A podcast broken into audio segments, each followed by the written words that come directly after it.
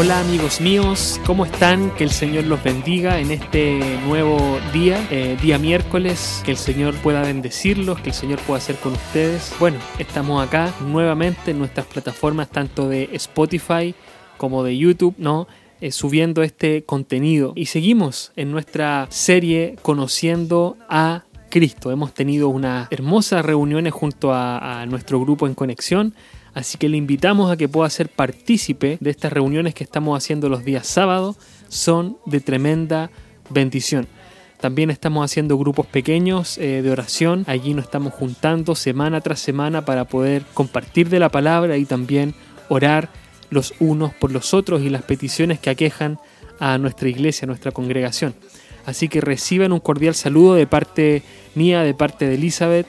Que el Señor los bendiga. Le agradecemos a los que hacen posible este trabajo, así que que el Señor sea con ustedes. Bueno, y seguimos en nuestra serie Conociendo a Cristo. Y hoy, eh, bueno, el sábado pasado, comenzamos esta subserie de Conociendo a Cristo. Vamos a ver los siete, los siete yo soy que se encuentran en el Evangelio de Juan. Nos enfocaremos por tanto en lo que Jesús dice acerca de sí mismo. Estamos conociendo a Cristo. ¿Y qué mejor manera de conocerlo yendo a lo que Él dice de sí mismo? Yendo a lo que Él afirma de sí mismo en su palabra, en el Evangelio de Juan y nos vamos a enfocar en estos siete yo soy. Muchachos, eh, para los que nos están escuchando, amigos y amigas, este estudio obviamente nos ayuda a poder conocer más a nuestro Señor, pero no pretendemos con Elizabeth que, sea un contenido que solo se aloje en nuestras mentes, sino que nuestra principal pretensión es que se aloje en nuestro corazón. No queremos un, contenido ni una enseñanza que sea mero conocimiento, sino que queremos que ese conocimiento también se transforme en una vida, que se transforme en práctica, que se transforme en hábitos, que se transforme en relación con el Señor. Y lo comentábamos, ¿no? Esperamos de que el conocer a Cristo sea una pata de la mesa y que la otra pata de la mesa sea mi relación con Él. Es decir, a medida que yo más lo conozco, más debe crecer mi relación con Él, más debe crecer mi pasión por Él, más debe crecer mi deleite en Él. Así que muchachos, la invitación es a que lo conozcamos y que también y sobre todo nos podamos relacionar con nuestro Señor Jesucristo, con nuestro Salvador, con nuestro Redentor, con nuestro Rey, con nuestro Dios Todopoderoso que ha rescatado nuestras vidas con su hermoso sacrificio. Que el Señor los pueda bendecir. Y aquí estamos, ¿no? Yo soy. Yo soy nos suena a Antiguo Testamento. Hacíamos la pregunta el día sábado. ¿Qué le viene a la mente, ¿no? Con esto, con yo soy. Y respondíamos, se nos viene a la mente la escena de Dios con Moisés, cuando Moisés le pregunta, ¿y, y cómo les digo? ¿A nombre de quién vengo? Y Dios le dice, diles que te envía yo soy yo soy el que soy. Esta expresión de autoridad, de que Él es. Es tan complicado explicarlo, ¿no? Porque la palabra yo soy representa, yo creo que una autoridad y una esencia eh, divina en su absoluta definición. Yo soy, es decir, Él es todo, ¿no? Eh, es tan maravilloso lo que ahí dice Dios. Y Jesús utiliza, y, y Juan lo pone allí en evidencia en su evangelio, estas palabras. Yo soy estaban en la memoria, estaban en el, allí en la memoria social, cultural de, la época.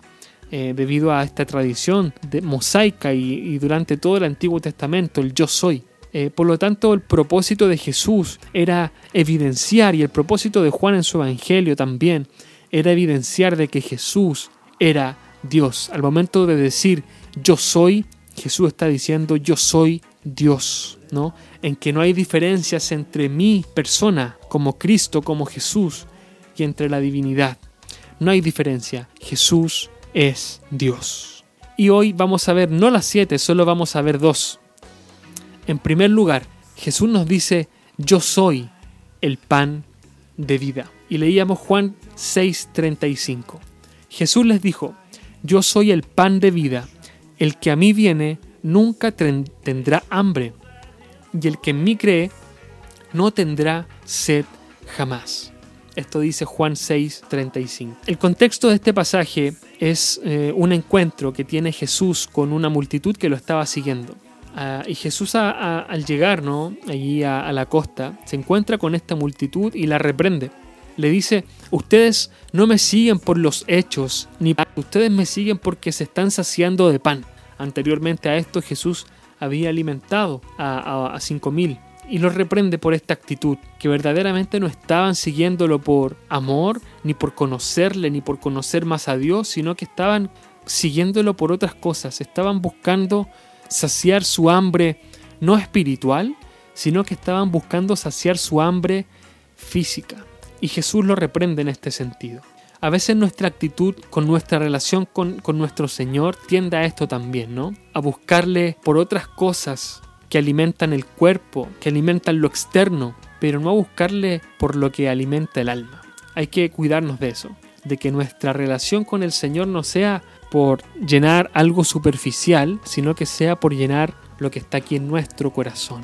Y bueno, estas personas le preguntan cómo podemos hacer para, para conocer a Dios, para poner en práctica la voluntad de Dios. Y Jesús les dice, tienen que creer en, el que me envió. Es decir, Jesús ahí está diciendo de que su ministerio no es algo terrenal, sino que viene directamente desde voluntad del cielo. Y estas personas le dicen, sí, pero ¿cómo? Si nuestros padres tuvieron señal del cielo, nuestros padres comieron pan que caía del mismo cielo. Imagínense la escena, algo maravilloso.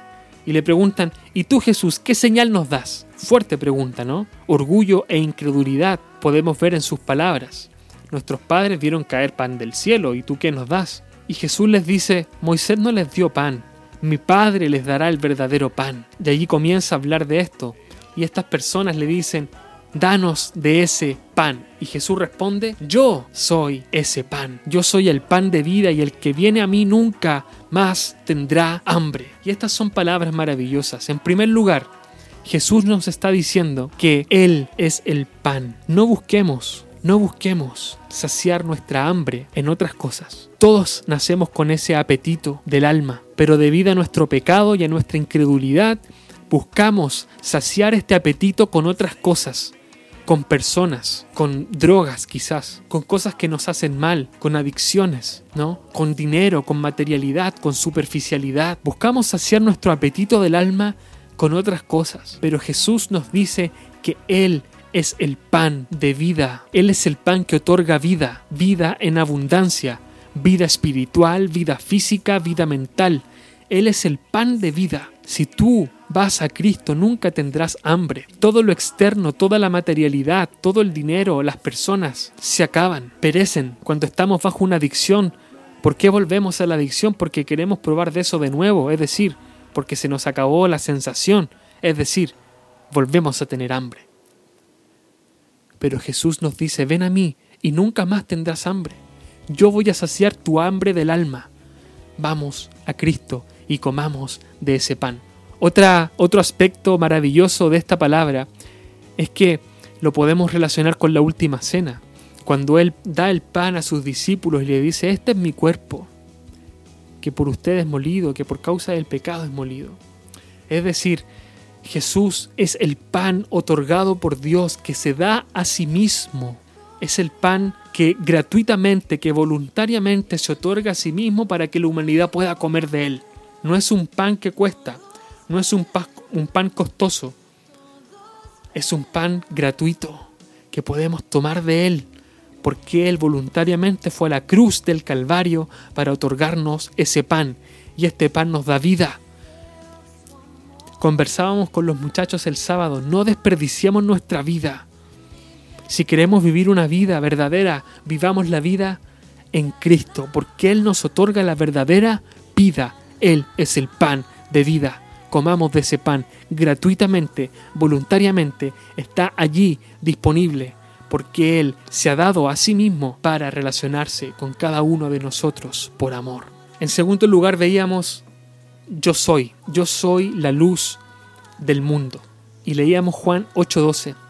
Otra vez Jesús les habló diciendo, yo soy la luz del mundo, el que, el que me sigue no andará en tinieblas, sino que tendrá luz de la vida. Jesús es la luz que alumbra el alma. Juan 3:19 nos dice, ya está en la condenación, que la luz vino al mundo. Los hombres amaron más las tinieblas que la luz, porque sus obras eran malas. Todos nosotros, amigos y amigas, hemos decidido por voluntad propia amar más las tinieblas que la luz. Todos nosotros nos hemos descarriado bajo nuestros propios propósitos y nuestras propias metas y nuestras propias ideas. Todos amamos más las tinieblas que la luz. Y eso lo dice la palabra.